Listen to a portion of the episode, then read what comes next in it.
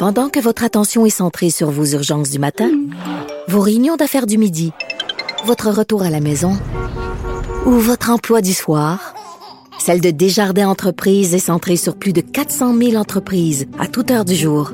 Grâce à notre connaissance des secteurs d'activité et à notre accompagnement spécialisé, nous aidons les entrepreneurs à relever chaque défi pour qu'ils puissent rester centrés sur ce qui compte, le développement de leur entreprise. Alors, Carl, ben faisons-le le bilan chez nous parce que c'est pas comme l'Ontario. Nous, on est, c'est, c'est, ça reste stable. À chaque jour, on a un peu peur que le, ciel nous tombe sur la tête, mais ça reste stable. Avec 1527 nouveaux cas aujourd'hui et 7 décès supplémentaires. Et il y a le tiers environ de ces cas-là, soit 294 et 204. Ensemble, ça fait 500 là, dans la grande région de Québec. Donc, on sait que la situation est préoccupante en Beauce. Ça le demeure, mais pas d'augmentation soutenue des cas au fil des jours dans la dernière semaine, comme on l'a vu en Ontario. Et ça, c'est rassurant, évidemment, mais bon, il faudra composer. Puis Montréal, Laval, Rive-Sud, pas d'augmentation. Quelqu'un euh, disait, je me sais plus c'est qui sur les réseaux sociaux ce matin, puis je trouvais que c'était une bonne réflexion. Il disait, tu sais, on se tape dessus, on parle des régions où ça va mal. Puis la personne disait, mais pour le Grand Montréal, là, c'est quasiment un exploit. Ah c'est un exploit qu'on devrait applaudir la réussite du Grand Montréal alors que ça monte. Et à Toronto, le nombre de cas a quadruplé, à Ottawa, partout autour. Il y a quand même, faut, faut, faut quand même féliciter les gens du Grand Montréal. Il y a quelqu'un qui fait attention à quelque part. C'est pas parfait, mais c'est et la vaccination fonctionne, c'est-à-dire que les, les, populations vulnérables qui ont été vaccinées, il y a une diminution de la transmission dans des quartiers, par exemple, moins favorisés, beaucoup de travailleurs de services de première ligne. Donc, au moins, il y a ça qui est, qui est encourageant. Et aussi, on n'a pas retourné en arrière. Évidemment, on aura baissé le couvre-feu à 20 heures. Je dois avouer, Mario, que moi, je, je t'ai rendu jamais ça, ma petite marche passée 8 ah heures. Mais... un chien? Ben, bon, je, je suis en attente comme plusieurs personnes pour en avoir, mais, mais euh, tout de même, ça pinçait un peu le cœur de, de, reculer comme ça, sauf que les restaurants étaient déjà fermés. Euh, bon, ah non, on a refermé les gyms, donc le recul n'a pas été pour la marche. Là. Non, c'est ça, c'est juste pour la marche parce que il y a plus grand-chose à aller faire. Euh, bon, euh, patient à l'urgence de l'hôpital Santa Cabrini là, qui a vécu les contre-coups de la ah. COVID. C'est euh, pas facile à l'urgence de l'hôpital Santa Cabrini. Il y a des patients qui ont euh, attendu jusqu'à 200 heures sur une civière avant d'être pris en charge. Il y a une infirmière qui s'est confiée au Journal de Montréal de manière anonyme. On donne des soins de brousse aux patients, a-t-elle affirmé. Et parmi les pire cas, ben, il y a une patiente qui avait passé 216 heures. Ça, c'est 9 jours sur une civière à Il faut se rappeler qu'une semaine, une semaine, c'est quoi? C'est 196 heures? Ben, c'est ça, là. C'est long et l'urgence avec le, le, néon qui, le, néon qui scintille en haut de toi. Donc, c'est pas évident. Pas de bain, pas de changement de sous-vêtements, ni de brosse à dents. Euh, même un chien n'aurait pas aimé ce traitement-là. Et le syndicat, de, le président du syndicat local, Denis Cloutier, dit, écoutez, 9-10 jours couché sur un petit matelas de 2 pouces d'épais, moi, ça me choque. Euh, évidemment, la situation est difficile. Il déplore que 4 à 7 infirmières font du temps supplémentaire obligatoire depuis plusieurs semaines et l'hôpital est aux prises avec une, éclosion depuis le 6 avril dernier. Donc évidemment, pas une situation facile à l'hôpital Santa Cabrina comme dans plusieurs autres hôpitaux au Québec également. Les experts continuent de, de, de s'intéresser à la campagne de vaccination. Euh, il y en a qui disent qu'il faudrait, il faudrait être plus agressif à vacciner la population active, les gens qui, qui travaillent, qui circulent beaucoup, qui sont susceptibles d'être des transmetteurs. Voilà, parce que ce sont eux qui transmettent le, qui transmettent le virus, oui, et c'est ce que pense l'épidémiologiste, oui, Nima Machouf. Il faut accélérer la vaccination dans la population active. Donc, idéalement, pas attendre à la fin mai pour se lancer dans cette campagne-là. Puis on le voit aussi dans les, euh, les de vaccination qui sont déserts. Il y aurait probablement de l'intérêt pour des gens qui ne sont pas dans les, les, malades chroniques ou plus de 55 ans qui pourraient être disponibles. On le fait un peu quand même parce que les groupes prioritaires sont quand même des, les enseignants, les gens des garderies, sont quand même des gens qui voient beaucoup de monde. Là. Ça, c'en est qu'on vaccine de ces, de ces gens qu'on pourrait dire très actifs, des, des, des, des, euh, policiers, même chose. Et ce qu'elle dit, Mme Machouf, c'est justement s'il y a un essoufflement de, dans cet intérêt-là pour le vaccin d'AstraZeneca, ben ça démontre peut-être qu'il faut faire plus de sensibilisation et rassurer la population sur l'utilisation de ce vaccin-là, qui est euh, sécuritaire et on le sait là pour les personnes de plus de 55 ans, pas recommandé pour les personnes de moins de 55 ans, mais tout de même.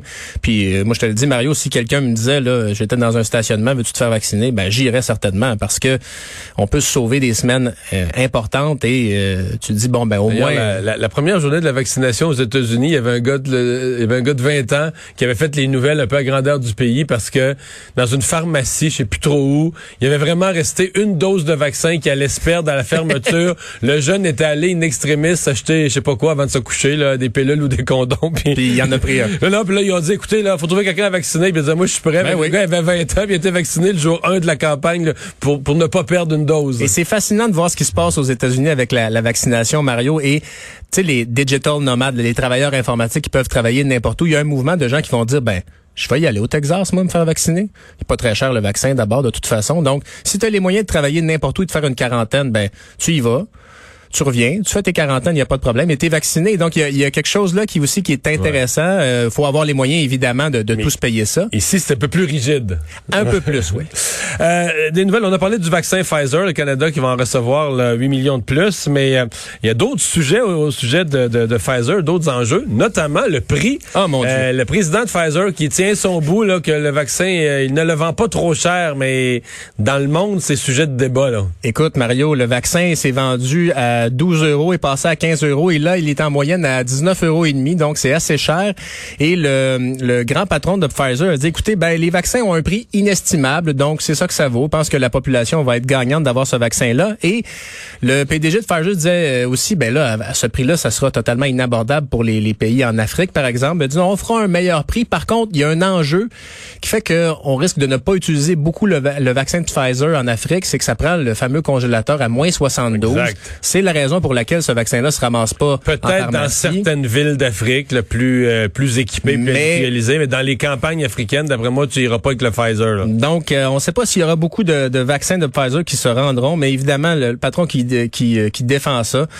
Mais évidemment, euh, ça fait euh, ça fait sourire euh, jaune un peu. Et puis, il y a des d'autres vaccins en Europe qui sont accessibles de, de- à des prix beaucoup Ben, plus... en partant, l'AstraZeneca, ils n'ont pas le droit de faire de profit, là, hein, parce que l'entente, l'université Oxford a fait une entente euh, avec euh, le, le, le, le, le fabricant AstraZeneca, parce que l'université Oxford, elle, voulait que c'était son savoir, c'était ses universitaires, c'était sa recherche, mais voulait que ça devienne une espèce de bien pour l'humanité. Ben voilà. Fait que dans le fond, le gain d'AstraZeneca, c'est bon, peut-être que pour financer le vaccin, ils vont, ils vont construire des usines, etc., mais sur la vente de chaque vaccin, ils n'ont pas le droit de faire du profit. Et je te soumets ça euh, en toute humilité. Est-ce que Pfizer aurait pu justement faire la même chose? Ils sont pas dans la rue. On jase.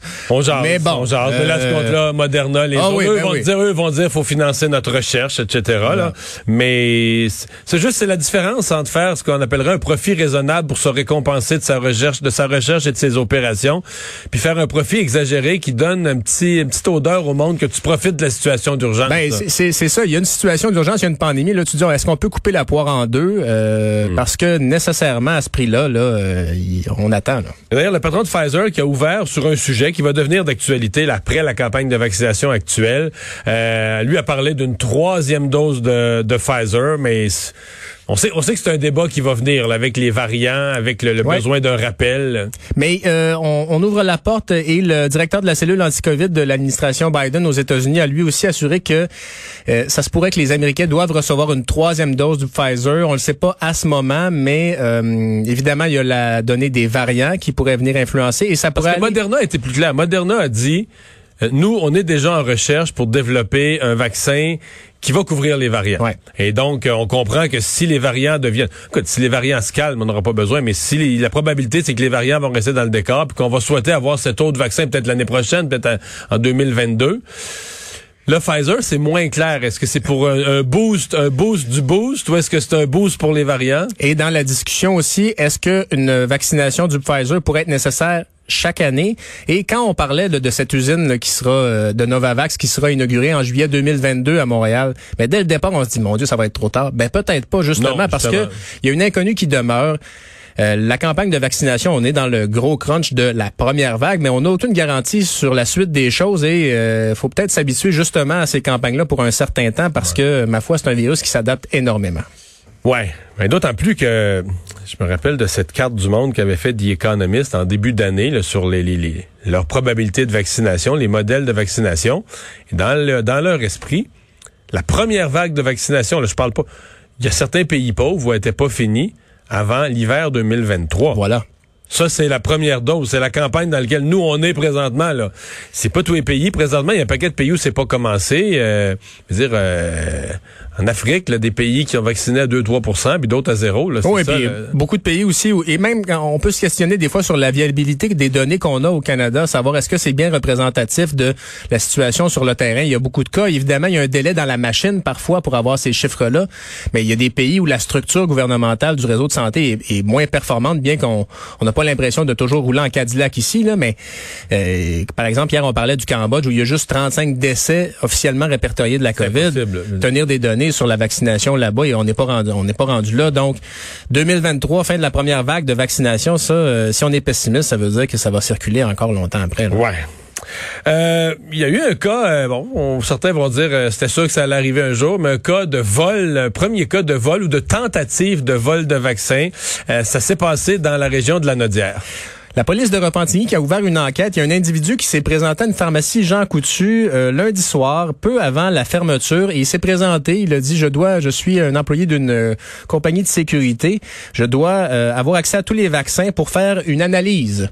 Mais là, évidemment, au comptoir, on a trouvé ça louche. Et euh, j'en parlais un peu plus tôt avec l'Association québécoise des pharmaciens propriétaires qui disait, ben, on, Surtout le gars avec quoi, une tuque des expos, des bas pas point, pas à ce point-là, mais c'est sûr que c'était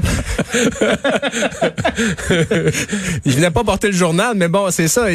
Ça me fait penser au personnage de, de l'humoriste. Ouais. Mais euh, généralement, justement, les, les pharmacies sont habituées. Les vaccins, ça devient une matière qui a beaucoup de valeur. Et évidemment, on a des médicaments qui ont beaucoup de valeur aussi. Donc, on est habitué à certains protocoles. Donc, quand cet individu-là s'est pointé, on savait qu'il y avait quelque Il y chose, doutes, il y avait quelque chose. De, sa Honda Civic euh, stationnée en arrière était pas réglo, donc la police a été appelée. Bon, c'est- il semble qu'il y a peu de cas de ça, mais la police enquête, puis évidemment, là, euh, tout ça, toutes Donc, les il n'a doses. pas volé de il a vaccin. pas réussi, il s'est présenté, mais ça a pas fonctionné. Comme on dit, un gars, un gars s'essaye, mais cette fois-là, ça n'a pas, euh, ça a pas fonctionné. Euh, la loi sur la laïcité, bien, on attend une décision mardi.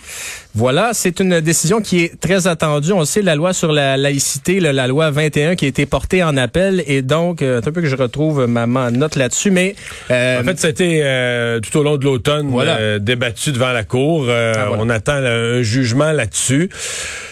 et peu importe la décision, ça va aller en appel. Ah, on est pas mal ça certain. sera en Cour suprême, personne n'a de doute là-dessus, mais quand même, ça va être un, ça va être un gros jugement que celui-là. là. On attend ça mardi, évidemment, et euh, c'est le magistrat lui-même, là, qui, euh, le, le juge Marc-André Blanchard, qui a reconnu là, que ça risque fort de se retrouver devant la Cour suprême. Donc, on verra, mais ça, c'est des mois et des mois de, de procédure également.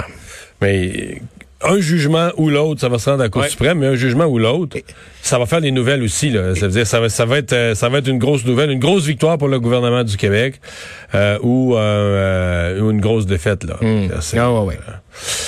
On va surveiller ça, mais tout de suite, on va aller parler économie.